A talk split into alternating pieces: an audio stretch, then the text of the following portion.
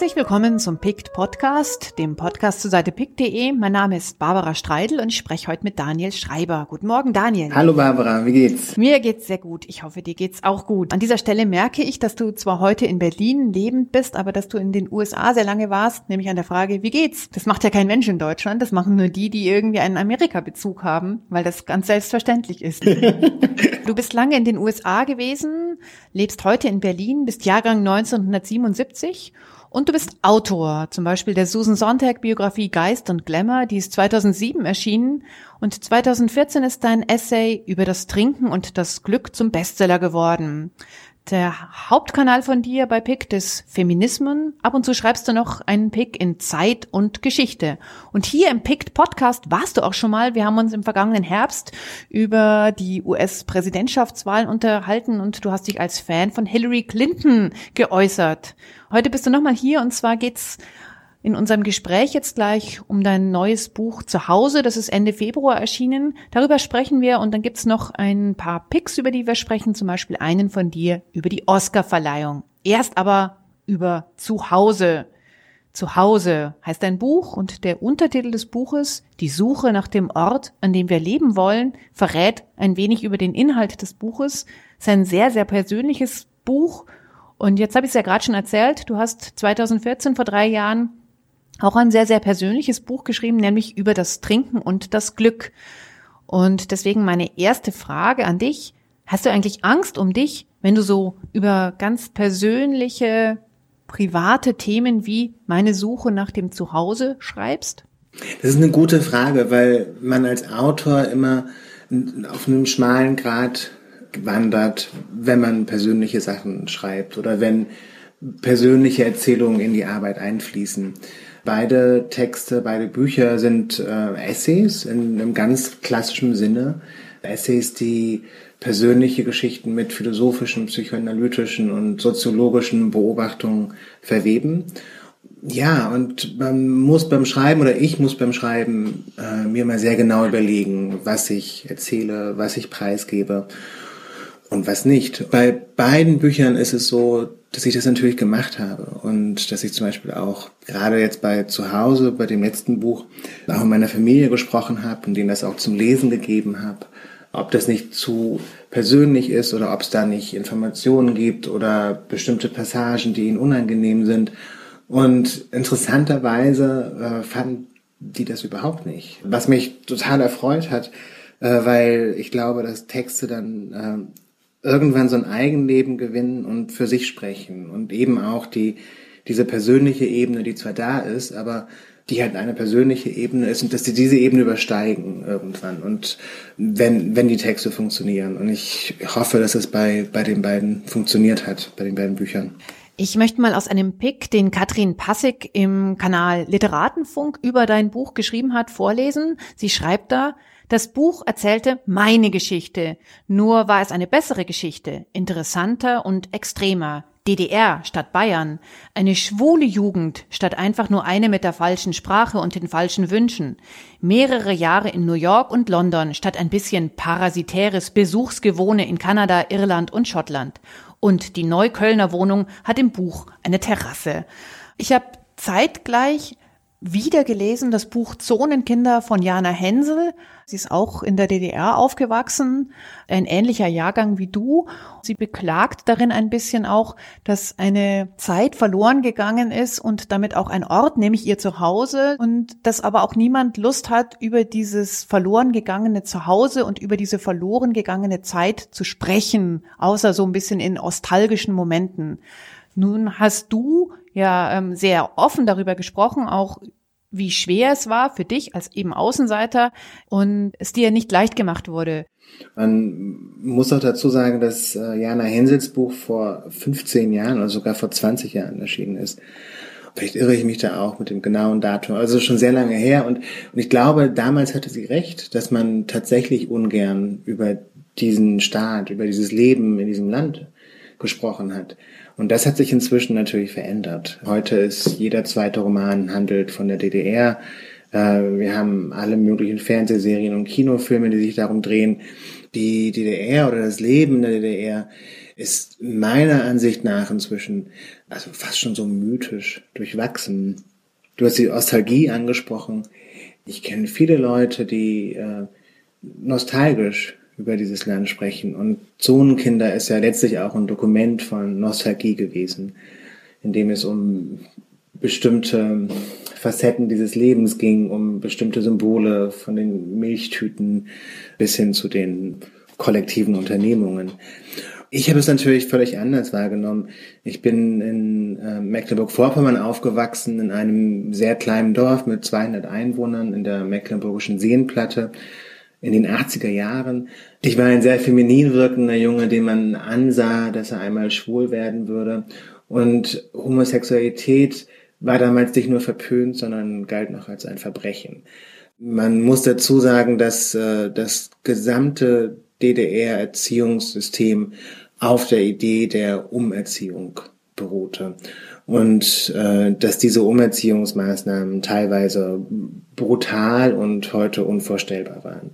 Ich musste schon im Kindergarten zu allen möglichen Ärzten, um meine Hormone testen zu lassen, weil die ungebildeten Kindergärtnerinnen äh, davon ausgingen, dass mit meinen Hormonen nicht etwas nicht stimmen würde, dass ich zu viel weibliche Hormone hätte, weil ich so feminin war die Grundschullehrerinnen, die ich dann kam, also aus heutiger Perspektive würde ich sagen, das war eine wirkliche Sadistin, die äh, Lust daran verspürt hat, kleine Kinder zu quälen und die den Staat im Rücken hatte und die staatlichen Sanktionen ähm, äh, im Rücken hatte. Äh, sie war selbst Stasi-Offizierin und hatte dadurch eine gewisse Narrenfreiheit an der Schule und es war tatsächlich eine, eine Qual. Also sie hat anderen Kindern verboten, mit mir zu sprechen, weil ich, Zitat, nicht normal sei. Sie hat äh, eine Schulbank in die Ecke gestellt des Klassenzimmers und ich musste mich dort hinsetzen.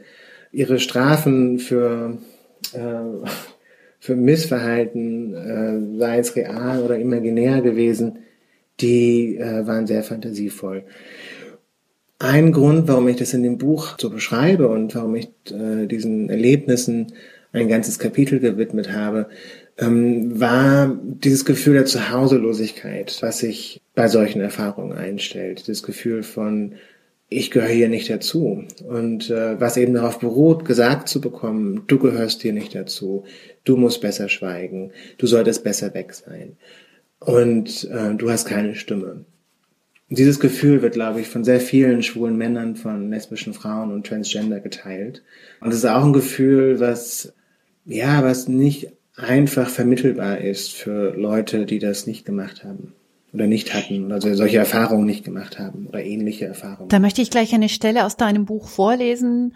Da schreibst du, jedes Mal, wenn das Wort Homosexualität in den Medien benutzt wird, als wäre das Phänomen, das es beschreibt, eine Krankheit, jedes Mal, wenn eine Partei sich den Kampf gegen Menschen wie mich in ihr Parteiprogramm schreibt und offen hetzt, jedes Mal, wenn politische Forderungen nach einer schwul-lesbischen Ehe, wie sie inzwischen in den meisten anderen westlichen Demokratien gang und gäbe ist, mit dem impliziten Verweis abgetan werden, dass wir ja schon so viele Rechte hätten, dass wir als Menschen und Bürger zweiter Klasse doch zufrieden sein sollten mit dem, was ist, erwacht diese emotionale Beschädigung zu neuem Leben. Jedes Mal, wenn so etwas geschieht, steigt in mir eine unbeschreibliche Wut hoch. Eine Wut, die mich mein Leben lang begleitet hat. Ich glaube auch, dass das ein Gefühl ist, das von vielen Menschen geteilt wird, die ähm, also nicht ähnliche Erfahrungen gemacht haben, aber die äh, Erfahrungen gemacht haben, die vergleichbar sind auch im Erwachsenenleben. Also ich, ich kenne viele Frauen, auch weiße Frauen, privilegierte Frauen, die eine ähnliche Wut haben, weil sie einfach äh, in ihrem Arbeitsleben immer auf diese Band gestoßen sind, wo es nicht mehr weiterging, immer auf diese Vorurteile gestoßen sind, die ihnen das Leben schwer gemacht hat, auf Strukturen, auf Netzwerke, die, in die sie einfach nicht gehörten und ähm, und in die sie auch nicht aufgenommen wurden oder nur unter bestimmten teilweise sehr bedenklichen und grusigen Bedingungen aufgenommen wurden. Und ähm, ich glaube, man kann das mit so einer Art äh, Minderheitenstress, da gibt es viele Forschungen zu, beschreiben, aber gleichzeitig ist es viel mehr als das. Ich möchte nochmal aus einem Pick zitieren, und zwar diesmal ist es einer von Annika Reich, auch im Kanal Literatenfunk.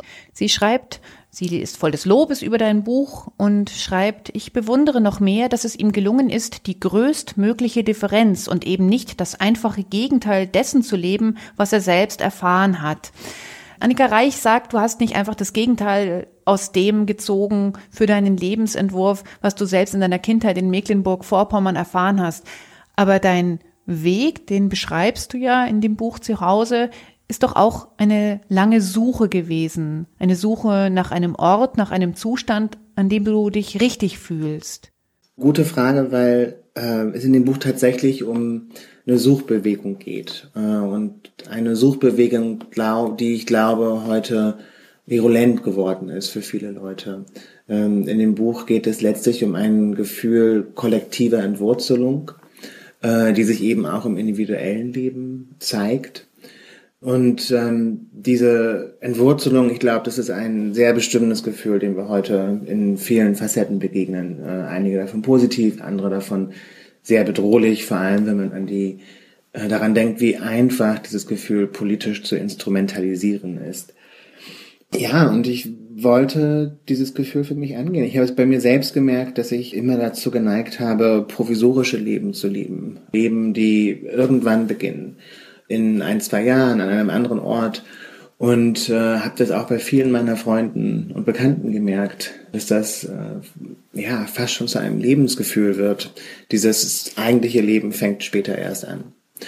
Und das Buch beschreibt tatsächlich diese Suche. Und ich glaube, dass ähm, wir in den letzten beiden Jahrzehnten eine sehr grundlegende Wandlung durchgemacht haben, äh, was Dinge wie Verortung zu Hause und äh, in einem weiteren Sinne, darüber können wir noch mal reden, Heimat geht. Und zwar war es einfach so, dass für lange Zeit Menschen in bestimmte Kreise, in bestimmte Orte, in bestimmte Schichten hineingeboren wurden, also ein Zuhause geschenkt bekamen und diesem Zuhause auch emotional verhaftet geblieben sind. Und das ist heute nicht mehr so. Viele von uns ziehen mehrmals in ihrem Leben um. Die meisten von uns leben nicht mehr an dem Ort, an dem sie geboren sind, haben in anderen Ländern gelebt. Und, äh, und selbst die Leute, die an dem Ort geblieben sind, wo sie geboren wurden, müssen die Entscheidung treffen, dort zu bleiben, müssen die Entscheidung treffen, äh, sich Beziehungen aufzubauen, sich eine Arbeitssituation zu suchen, die zu ihnen passt und äh, müssen sich überlegen, ob das Leben an diesem Ort ja gut gut sein kann für sie und müssen mit diesen Fantasien umgehen von woanders könnte es besser sein. Wie würdest du denn hier und heute im Jahr 2017 lebend in Berlin das aktuelle Zuhause von dir definieren? Was ist das für dich? Das Buch beschreibt letztlich eine Bewegung, ähm, auch wie ich äh, mit, mit diesem Lebensmittelpunkt von mir, Berlin, mit dieser Stadt, anders zurechtkomme. Und ich glaube letztlich, dass ähm, man sich von dieser Idee eines permanenten, festen Zuhauses, was für immer so bleibt äh, und was gegeben und selbstverständlich ist, dass man sich von dieser Idee verabschieden muss, äh, weil es einfach nicht mehr unserer Zeit entspricht oder weil die äh, Realität eine andere ist, in der wir heute leben. Und ich glaube, dass zu Hause letztlich ähm, äh, etwas ist, was man immer wieder neu beschreiben muss, wofür man sich immer wieder neu entscheiden muss, wofür man sich immer neu Verhandlungen hingeben muss mit sich und mit den äußeren Umständen, in denen man lebt.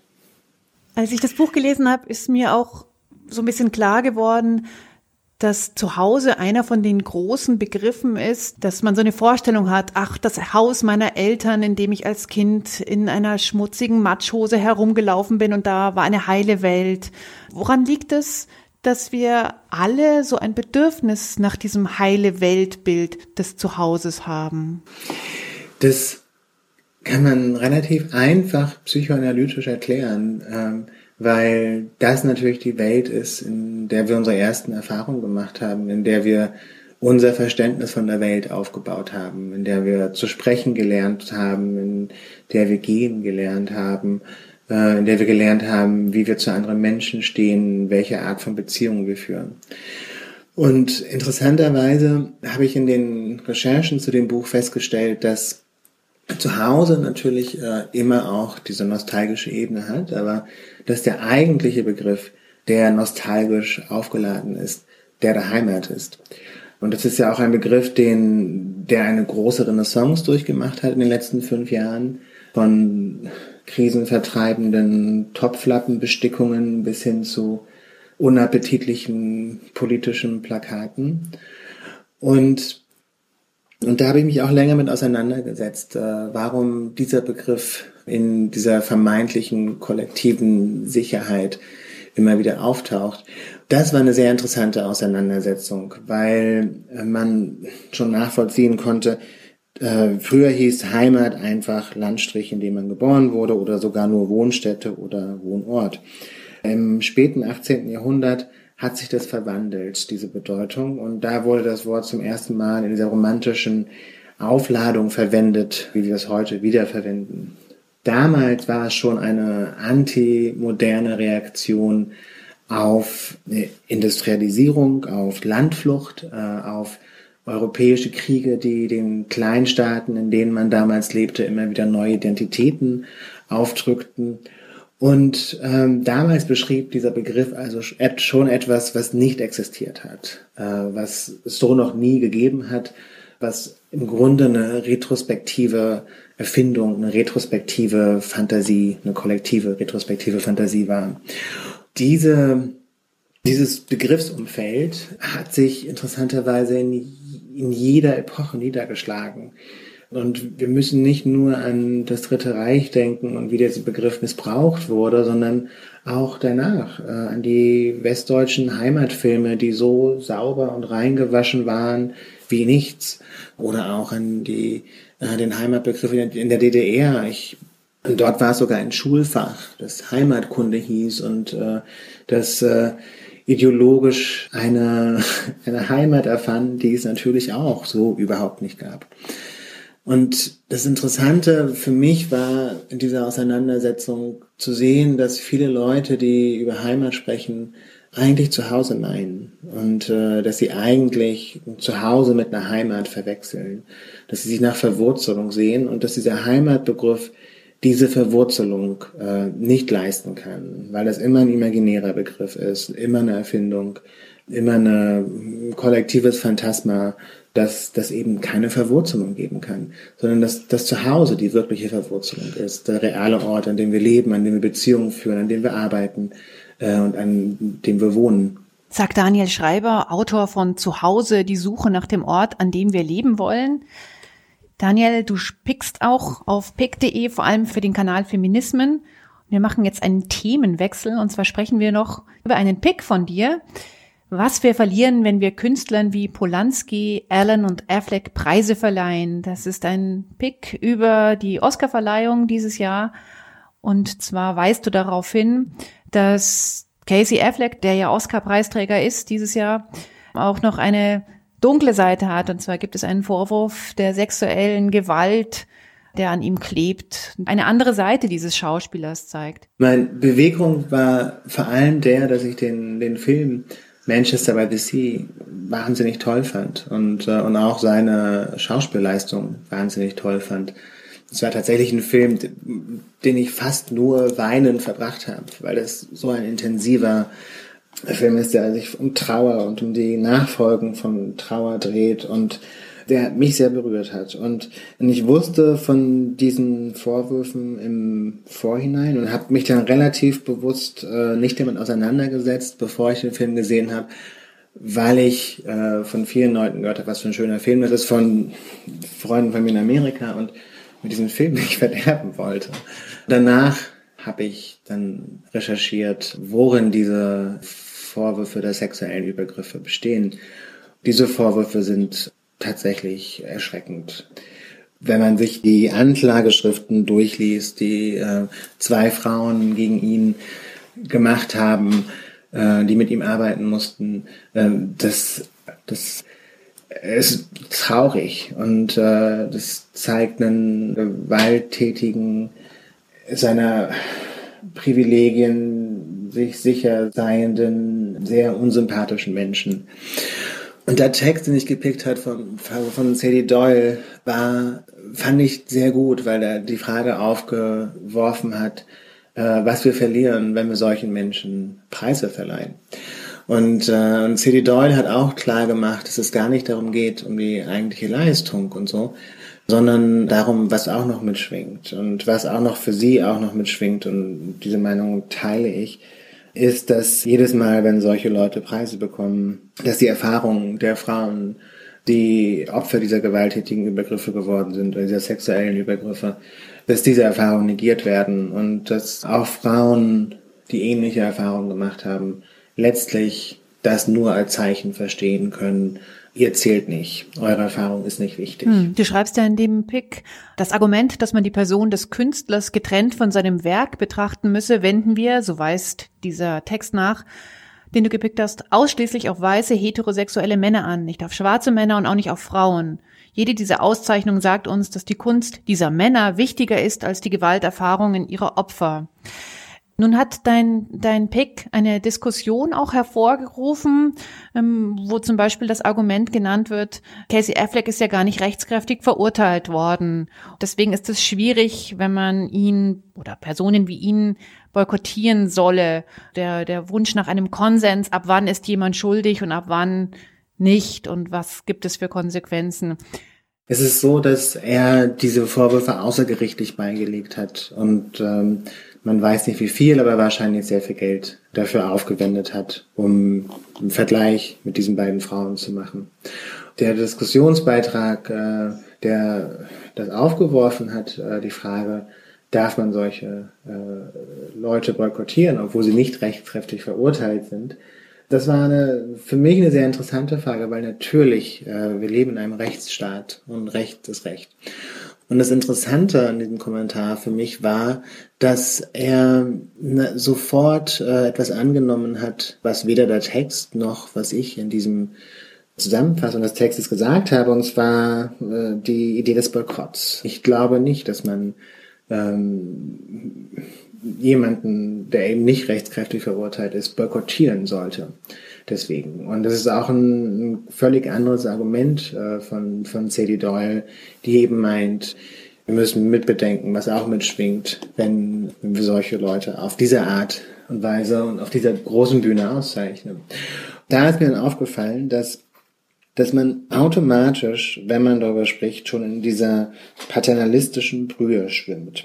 Und ähm, das kann ich irgendwie ganz schlecht beschreiben, weil die Diskussion dann natürlich weiterging, dass äh, ich sei zu emotional und ich solle mich erstmal beruhigen, ähm, während der Kommentator, ein, ein älterer Mann, wie es später herausgestellt hat, natürlich der war, der die wusste, was vernünftig ist und Recht und äh, die kollektive Zustimmung auf seiner Seite hatte, wie er dachte. Und äh, das Interessante war, meine Antworten auf ihn waren überhaupt nicht äh, aufgeregt. Da hat man gesehen, dass äh, man tatsächlich, äh, sobald man solche Themen schon anspricht, sobald man auf die Haltung hinweist, die hinter solchen Themen stecken, ist das ein Affront. Ein Affront auf eine kollektive äh, Übereinkunft, die, die, die vermeintlich besteht. Ist man wird man von der anderen Seite klein gemacht, wird als zu emotional dargestellt, als unrational. Ähm, und, äh, und genau, und jetzt habe ich gar nicht, bin ich gar nicht darauf eingegangen, auf dieses Argument, was du eben auch ähm, nochmal erwähnt hast, und zwar, dass wir diese Trennung von Künstler und Person in solchen Fällen tatsächlich nur auf weiße heterosexuelle Männer äh, anwenden. Und das ist so faszinierend, weil wenn man sich damit beschäftigt, dann ist es frappierend, äh, wie sehr das stimmt. Ähm, man muss nur an Polanski denken. Roman Polanski, der ein 13-jähriges Mädchen vergewaltigt hat und trotzdem weiter Filme macht und trotzdem weiter Preise bekommt und vor einem Jahrzehnt mit einem Regie-Oscar ausgezeichnet wurde, der überall beklatscht wurde, obwohl er rechtskräftig verurteilt wurde. Und da haben wir dieses rechtskräftige Urteil und es hat auch nichts gemacht mit seiner Reputation. Man muss dann, man kann nur an Woody Allen denken, dessen Tochter, Adoptivtochter, äh, von also grauenhaften sexuellen Übergriffen berichtete, als sie ein siebenjähriges Kind war. der mit einer seiner anderen Adoptivtöchter verheiratet ist. Und äh, auch das hat seiner Reputation keinen Schaden getan.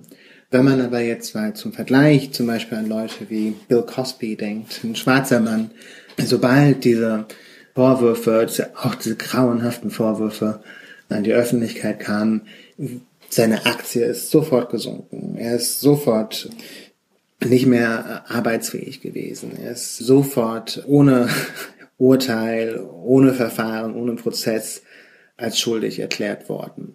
Das ist ein interessanter Vergleich, der einem äh, ja gar nicht so bewusst sein muss, äh, wenn man äh, darüber spricht und äh, der einem erst bewusst wird, wenn man damit, sich damit auseinandersetzt. Jetzt sitzt du nicht in der Jury für die Verleihung der Oscars. Deswegen kann ich dich nicht fragen, hättest du ihm den Oscar gegeben? Aber was wäre denn ein angemessener Umgang mit solchen Menschen? Also ich kann es gar nicht wirklich sagen. Also ich würde mir wünschen, dass die äh, jetzt in dem konkreten Fall von Casey Affleck, dass dieses Verhalten äh, mitdiskutiert wird und ähm, dass er dazu offen befragt wird und dass man ihn dazu zwingt, Stellung zu nehmen ihn dazu bringt, äh, sich dafür zu entschuldigen, weil natürlich als öffentliche Person hat er auch äh, eine öffentliche Verantwortung. Und gerade als eine öffentliche Person auf diesem Level.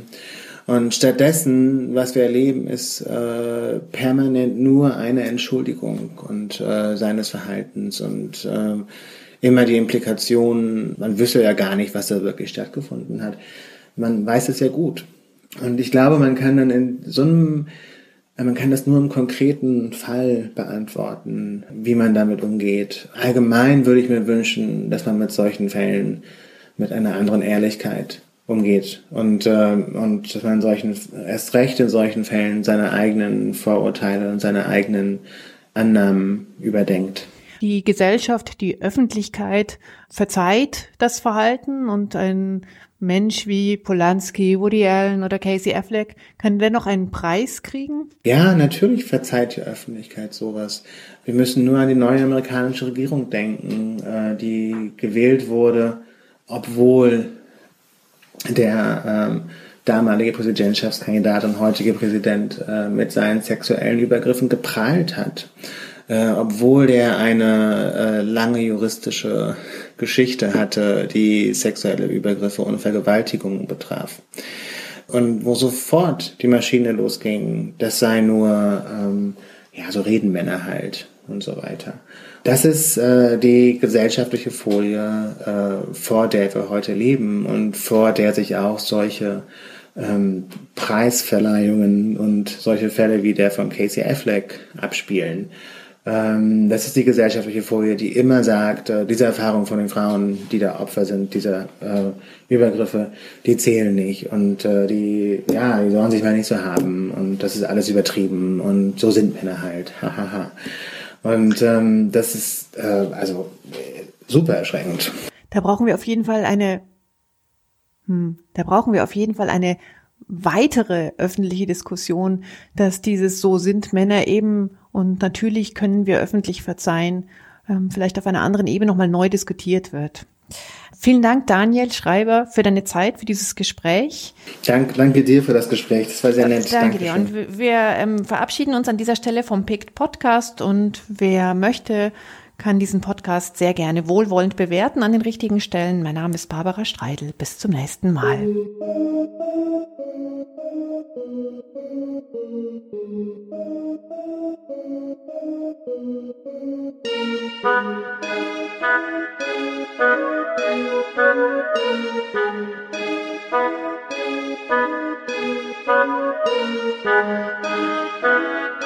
Thank